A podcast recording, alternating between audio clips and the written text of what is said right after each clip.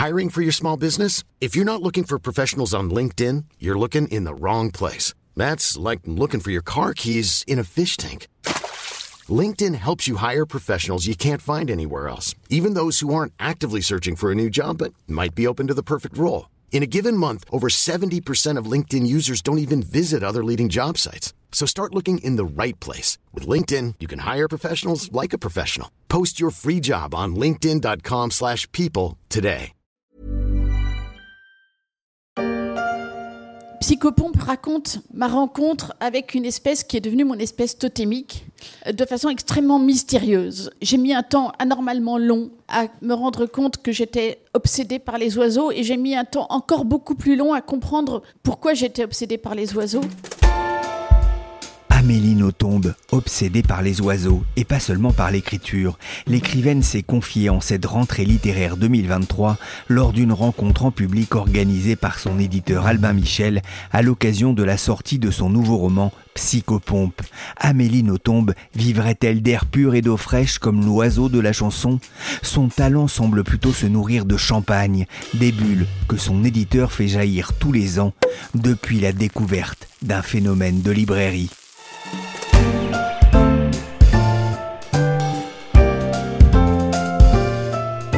Je suis Pierrick Fay, vous écoutez La Story, le podcast d'actualité de la rédaction des Échos, un programme à retrouver et à lire avec vos oreilles sur Deezer, Castbox, Podcast Addict, Google Podcast ou encore Apple Podcast. Abonnez-vous pour ne manquer aucun épisode. Mon Dieu, Maël Palmieri, c'est fou Mon Dieu, alors vous êtes si grand Parce que quand, vous avez commencé à m'écrire, vous aviez 12 ans ou 14 ans, quelque chose. Ce qui fait que pour moi, vous étiez une petite fille et je vous vois, vous êtes une grande jeune femme, c'est merveilleux Amélie Nothomb, avec une fan de la première heure. C'était en 2017 lors d'une séance de dédicace dans une librairie à Quimper, devant les caméras du journal Le Télégramme. Cette scène dit tout des liens qui unissent l'autrice et ses fans. C'est ce que j'ai retenu de la discussion que j'ai eue pour ce podcast avec un journaliste qui la connaît bien. Il s'appelle Thierry Gandillot et il m'a fait l'amitié de venir dans la story pour parler d'un phénomène qui n'est pas que littéraire. Bonjour Thierry. Bonjour. Journaliste, ancien chef du service culture des échos, passé par l'Express et Challenge, les lecteurs des échos vous connaissent bien. Vous avez publié dans les échos week-end un article sur le phénomène Amélie Nothomb qui publie en cette rentrée littéraire son 32e roman. Alors d'abord Thierry, qu'est-ce qui fait d'Amélie Nothomb une autrice pas comme les autres? Ah bah, D'abord de publier un livre euh, par an depuis 32 ans. Euh, c'est pas banal. Ensuite, d'avoir un succès absolument phénoménal, mais moi je l'ai vécu, je l'ai vu partout dans les librairies, euh, dans les salons du livre, c'est une émeute à chaque fois qu'elle vient. Et puis, il y a une œuvre, alors une œuvre en construction, petit à petit, morceau par morceau, livre par livre, donc elle en a 32, mais elle en a écrit 107. Elle en écrit 4 par an, elle en publie un. Un livre sur trois publié, on va en reparler Thierry, mais pour ceux qui ne l'auraient pas lu, comment décrire son œuvre en, trois mots? Non, trois mots, j'ai besoin de beaucoup plus. Non, en fait, c'est une question qui est très très complexe. C'est-à-dire qu'effectivement, elle publie tous les ans un livre bref, moins de 200 pages, alors qu'on a euh, des cours à 600 pages, etc. Bon. Ensuite, une écriture au laser. Vraiment, il n'y a pas de gras. Et troisièmement, c'est chaque fois différent. Et en même temps, il y a une petite musique. Et elle m'a dit elle-même, en fait, je ne sais pas trop ce que je fais, je ne peux pas dire ce que je fais. Elle je lui ai posé la question comme vous.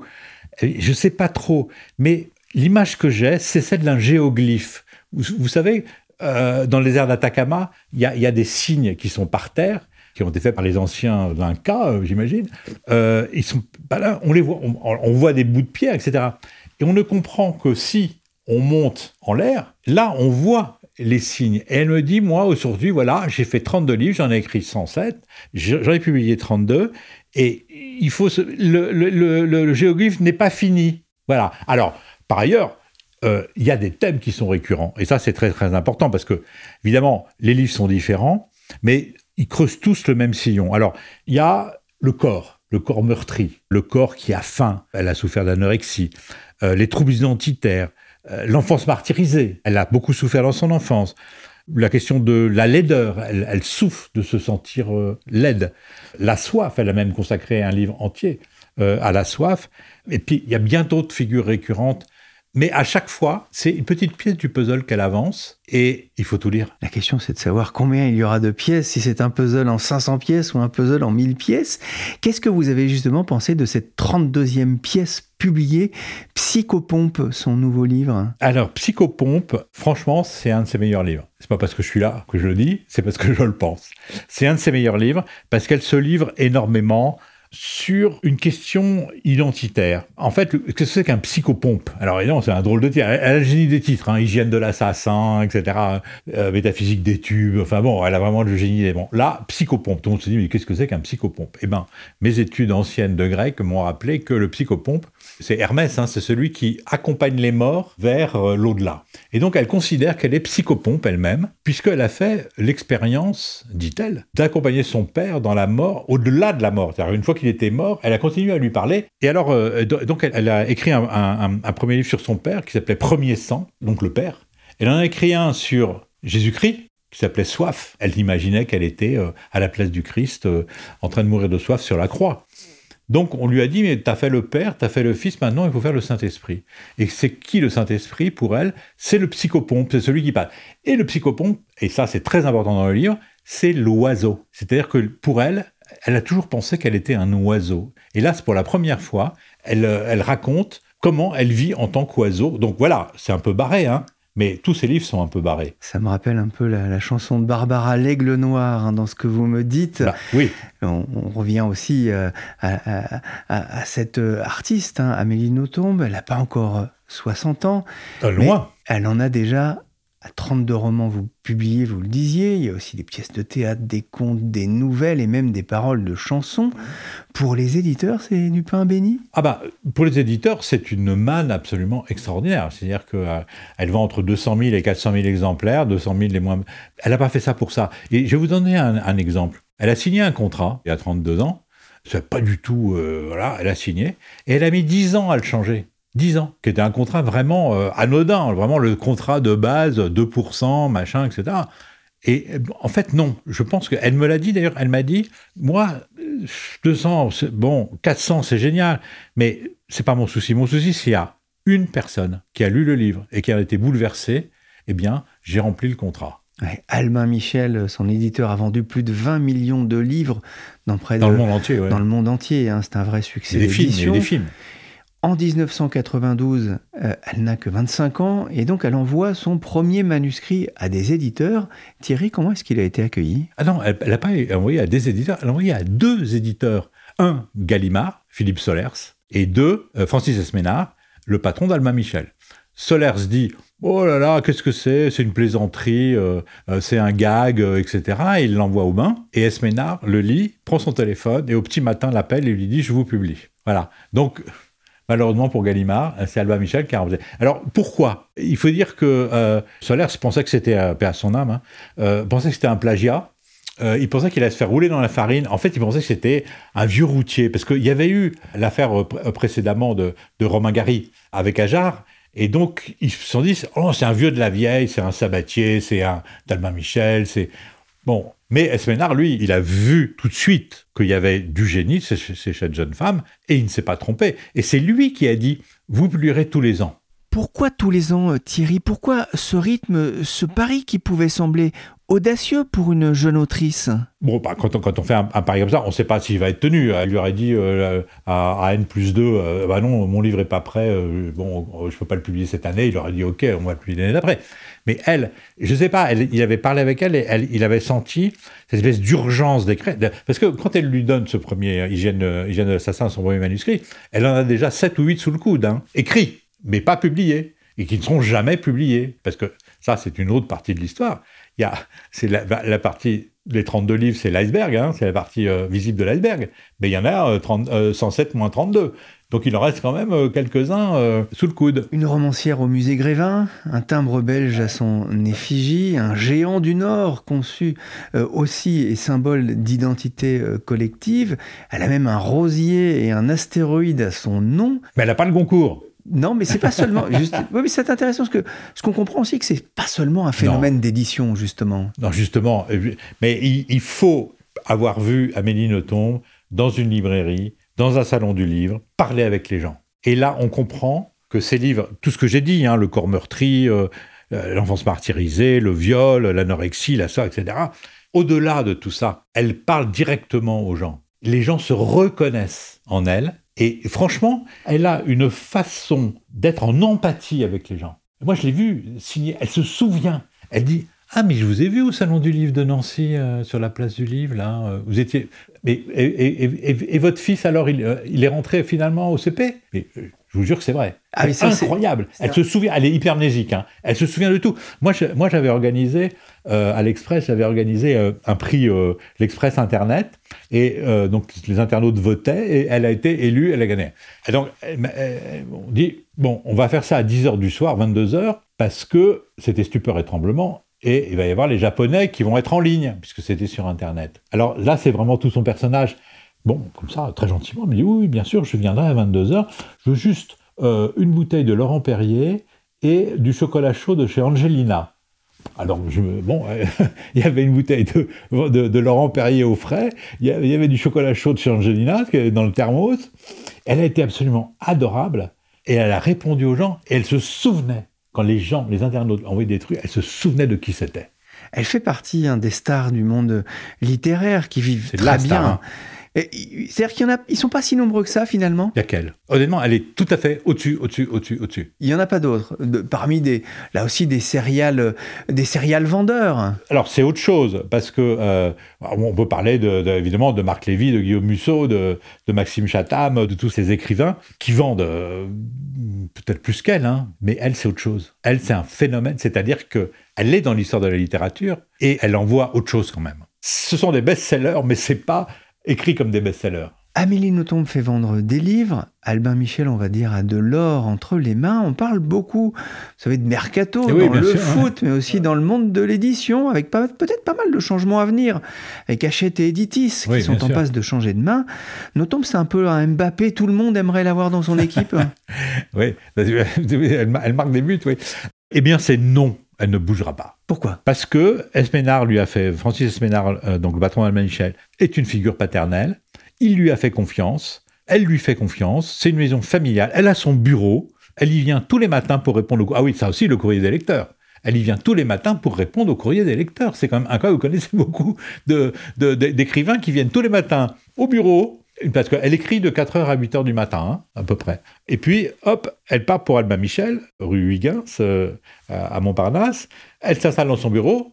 Alors, c'est un bureau, un capharnaüm absolument invraisemblable. Il y a des lettres en pile de tous les côtés. Elle répond à 90% des lettres, hein, quand même. Et quand elle ne répond pas, c'est parce que soit la lettre est mal tournée, soit elle est vulgaire, soit elle est inintéressante, soit elle est agressive, soit n'importe quoi.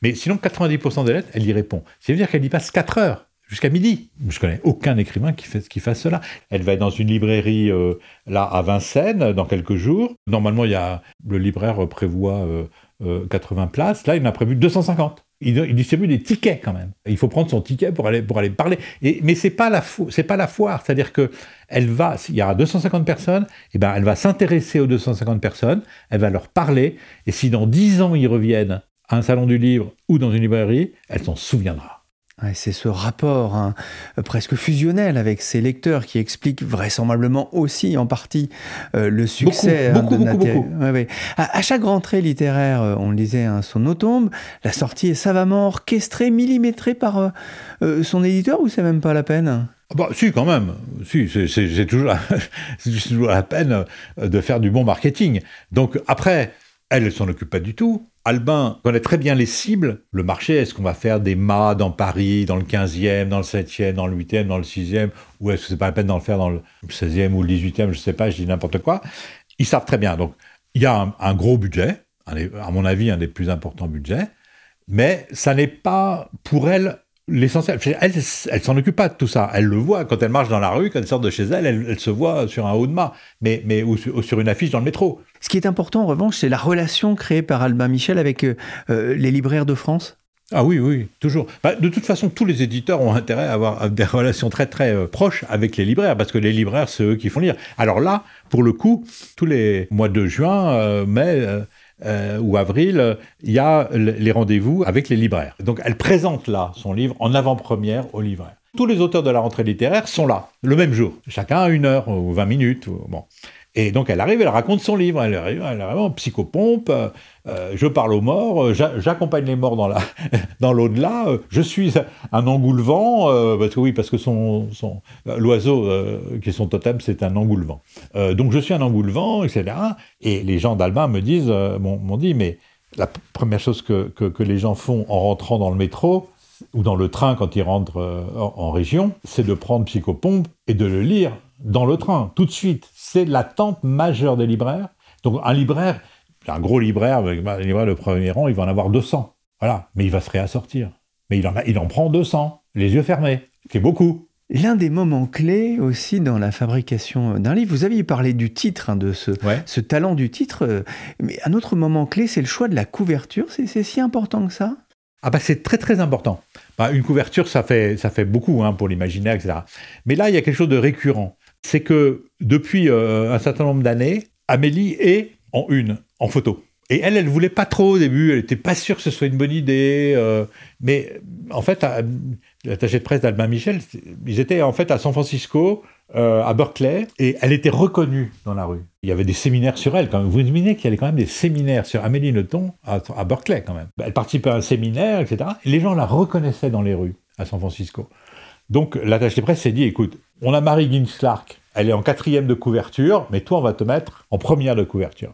Et ça a été un coup de génie parce que les photos, alors il y a des photographes extrêmement connus hein, qui font des photos pour elle, donc ce sont des photos qui sont magnifiques. Ça valorise complètement, ça donne un, ça donne un côté absolument glamour, ça euh, certainement, mais, mais plus que ça. Albin Michel peut lui dire merci. Les, marques de champagne aussi? Oui, bien sûr, bien sûr. Eh ben, je vous avais cité, je vous avais dit que quand, euh, elle était venue, elle a demandé du, chocolat chaud de Changina et du Laurent Perrier. Et c'est drôle, c'est que quand, euh, je l'ai interviewé récemment, je lui ai dit, euh, ai dit vous vous souvenez de, cette nuit qu'on a passée à, à 22h dans les locaux de l'Express avec du chocolat chaud Et je lui ai dit, est-ce que vous vous souvenez de la marque du champagne? Il m'a dit, oui, oui, Laurent Perrier. Alors après, elle a d'autres marques de champagne maintenant euh, qui, sont, euh, qui sont moins connus, mais pour qui c'est une véritable aubaine. Alors voilà, par exemple, Véronique Josselin, euh, c'est le domaine familial de, Josselin, elle, elle, déclare c'est une ambassadrice de rêve pour la marque. Les gens ne connaissent pas forcément le champagne Josselin, mais elle, le fait que Amélie de Tombe dise je bois du champagne Josselin, c'est pain béni, si j'ose dire, vin béni. Vous l'avez rencontré, vous, à, plusieurs reprises. quel est son rapport aux médias? Extrêmement simple extrêmement sympathique, extrêmement empathique, pas de chichi, alors que c'est une star. Il y a des gens qui vendent euh, pas le dixième ou le centième de ce qu'elle vend, qui, font les stars. Vous racontiez dans, votre euh, papier pour les, les éco week-ends, elle est très fidèle surtout, ça c'est important. Très fidèle, très très fidèle, c'est-à-dire qu'elle, alors dans les deux sens, elle se souvient très bien la première fois où elle vous a vu. Moi, j'ai pris le métro avec elle, hein, en rentrant du salon du livre de Brive ou je ne sais pas quoi. Elle n'avait pas son grand chapeau parce que tout le monde l'aurait reconnu, mais personne ne la reconnaissait. Hein. J'étais avec elle dans le métro. Et pas, pas de chichi, pas de. Bon, à part, à, part, à part avoir une bouteille de champagne et avoir du chocolat chaud, voilà, aucune exigence, elle fait pas.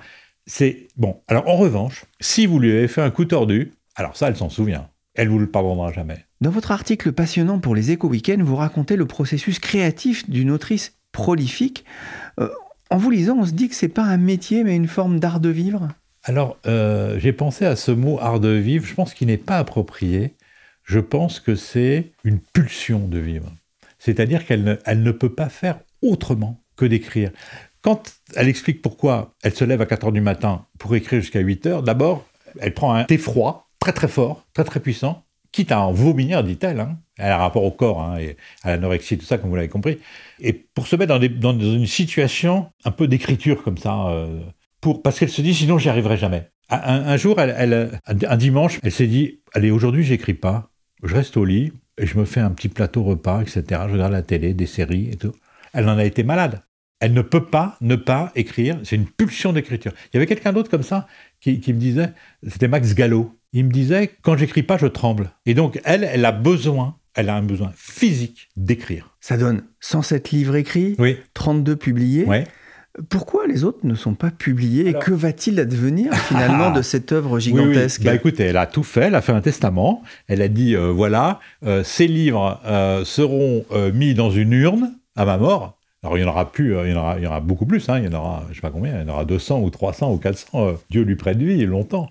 Elle va le mettre dans une urne, l'urne doit être fermée, scellée, et personne n'aura le droit de l'ouvrir. aucun exécuteur testamentaire, rien du tout, et elle sera déposée dans un endroit secret. Alors, elle m'a avoué qu'elle aimerait bien que ce soit déposé, cette urne fermée, soit déposée à la bibliothèque du Vatican.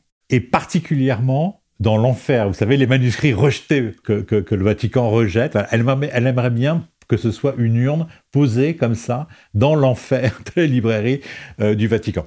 Pour le reste, trois. Alors, euh, moi, moi j'étais resté sur un euh, manuscrit qui avait été refusé. C'était celui sur sa consommation d'une plante qui s'appelle l'ajahuasca, quelque chose comme ça, une plante péruvienne ou chilienne, je ne sais plus. Elle y va, elle y est allée en Amazonie deux, trois fois. Voilà, toujours l'expérience du corps. Hein. En fait, la, consommation de cette plante, hautement hallucinogène, très très fort, hein, est interdite en France. Donc euh, Francis Esménard lui a dit euh, bah non, non, euh, là on peut pas, c'est vraiment totalement illégal, etc. Donc on ne pas. Mais les autres, c'est elle qui décide de ne pas les publier Oui, oui, absolument. C'est elle qui décide. Elle, non, c'est-à-dire c'est pour elle, c'est ses enfants. Donc elle, elle, elle accouche. Elle, c'est, ses mots. Hein, elle est enceinte de quatre livres par an.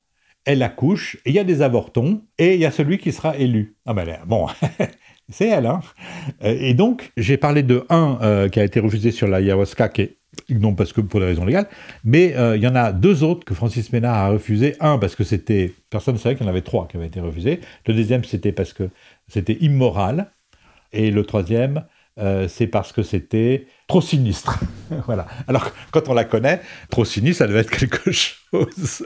voilà. Il n'y a que trois livres que Esménard a refusés. Ça, c'est sûr. Il y en a 80 ou 75 qui sont, eh ben, alors qui sont chez elle. Alors en plus, je lui dis, quelqu'un peut les voler. Elle me dit, mais attendez, j'ai été cambriolé deux fois. Ils m'ont pris des trucs, mais pas les manuscrits. Ben, j'ai dit, écoutez, quand même, euh, mettez-les sous scellés, mettez-les, euh, je sais pas, chez votre, euh, dans un coffre, à votre banque. Euh, laissez, laissez pas traîner. Il y a quand même. Dit, oui, de toute façon, des ce sont des fétichistes qui me cambriolent. Ils nous ont pris comme mes affaires de toilette et mes affaires intimes.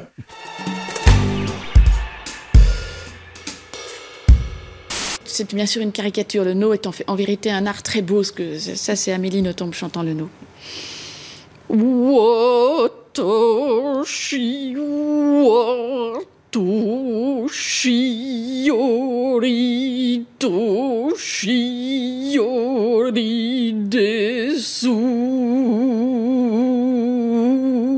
Tout ceci pendant 4 heures, bien sûr. Amélie Nothomb, invitée de la RTS qui évoquait son expérience du Japon. Pas sûr que ce soit une publicité pour cet art japonais qui a marqué son enfance. Mais cette année encore, la magie opère auprès des lecteurs. Au 3 septembre, 15 jours après sa sortie, Psychopompe s'était déjà écoulé à près de 30 000 exemplaires selon Edistat. Il faudra sans doute attendre les fêtes de Noël pour savoir si elle fera aussi bien que Premier Sang, vendu à plus de 300 000 exemplaires, livres de poche inclus. Il y a donc Amélie Nothomb et il y a les autres. Elle est l'un des moteurs de la rentrée littéraire et cette année, plus que jamais, m'a expliqué Nicolas Richaud, journaliste aux échos. Alors le fait majeur de cette rentrée, c'est sa sobriété à double face. Premièrement, il y a 466 nouveaux romans qui ont été ou qui vont être lancés. Alors je vous dis ça, Pierre, que ça risque de vous sembler encore énorme, hein, mais c'est pourtant le niveau le plus bas depuis près de 20 ans et c'est très très loin du record de 701 ouvrages en 2010. Deuxièmement, on constate une relative sobriété au niveau des têtes d'affiches qui se font surtout remarquer par leur absence pour cette rentrée littéraire. Alors il y a évidemment euh, l'incontournable, vous l'avez dit, Amélie Nothomb, quelques auteurs solides ou à haut potentiel de vente comme Sorge Saladon, Eric Reinhardt ou Maria Pourchet qui sont de la partie mais il n'y a pas les grosses locomotives comme on a pu avoir ces dernières années avec Virginie Despentes ou Emmanuel Carrère. Et c'est un phénomène qui va laisser beaucoup plus d'espace médiatique aux primo-romanciers qui sont 74 cette année et aux écrivains reconnus mais qui ne sont pas encore des auteurs de best-sellers. On va voir, ça pourra rebattre les cartes en tout cas à court terme, donner euh, sa chance à de euh, nouveaux auteurs ou à des auteurs euh, moins recherchés aujourd'hui. Vous parlez d'une sobriété, il y, a, une volonté de, de limiter les nouveautés de la part des éditeurs? Oui, alors la tendance elle est baissière depuis plusieurs années maintenant, mais le Covid ça a vraiment accéléré encore ce phénomène de sobriété. Pendant le confinement, les éditeurs ont publié beaucoup moins de livres qu'habituellement et leur chiffre d'affaires a pourtant bien résisté. Et en fait, ça a un peu cassé la croyance selon laquelle il fallait sortir toujours plus de livres en volume pour doper son activité financière. Ensuite, il y a la raison environnementale qui s'est imposée, mais aussi celle économique, notamment avec l'inflation des prix du papier qui ont mondi de 30% en deux ans. Et tout ça, ça a fortement incité les éditeurs à resserrer leur catalogue. Et puis, bah, à l'autre bout de la chaîne, les libraires, ils n'en pouvaient plus de recevoir autant de livres pour la rentrée littéraire. un, ils n'ont pas le temps de les lire pour pouvoir éventuellement les conseiller à leurs clients, et deux, ils n'ont même pas la place de les mettre en magasin. Et tout ça, ça a condamné 9 livres sur 10 à être un échec, d'où cette tendance à limiter les nouveautés. C'est-à-dire beaucoup de livres finissaient finalement au, pilon, hein, comme on dit, euh, et là aussi renforçant cette image un peu d'un gâchis écologique. Exactement, ils étaient renvoyés, et puis surtout, ils n'étaient pas rentables, donc c'était d'énormes pertes pour les éditeurs aussi. Un dernier mot en forme quand même de bonne nouvelle, justement, pour ces éditeurs. Les livres se vendent bien euh, depuis la, la crise du Covid? Oui, les ventes ont fortement accéléré pendant les confinements. Alors actuellement, on n'est plus au niveau record de 2021, mais le chiffre d'affaires, il évolue à peu près 10% au-dessus des performances de 2019. Et c'est énorme pour le marché français de l'édition qui est connu pour sa stabilité, à la hausse comme à la baisse. Pendant des années, le marché montait de 1%, baissait de 1%, montait de 1% et ainsi de suite. Là, il y a une vraie marge qui a été gravie par l'industrie du livre. Et c'est durable? Il y a des soubassements qui sont solides, mais euh, les prix ont quand même augmenté. Il y a beaucoup de concurrence avec tout ce qui est euh, loisirs, type euh, jeux vidéo et autres. Donc euh, c'est durable, mais il va falloir avoir une proposition solide en face. Merci Nicolas Richaud du service high-tech média des échos et merci Thierry Gandillot pour son dictionnaire amoureux d'Amélie Nothomb. Vous pouvez retrouver son portrait sur leséchos.fr et dans les échos week-end. Cet épisode de la story a été réalisé par Nicolas Jean, chargé de production et d'édition Michel Varnet.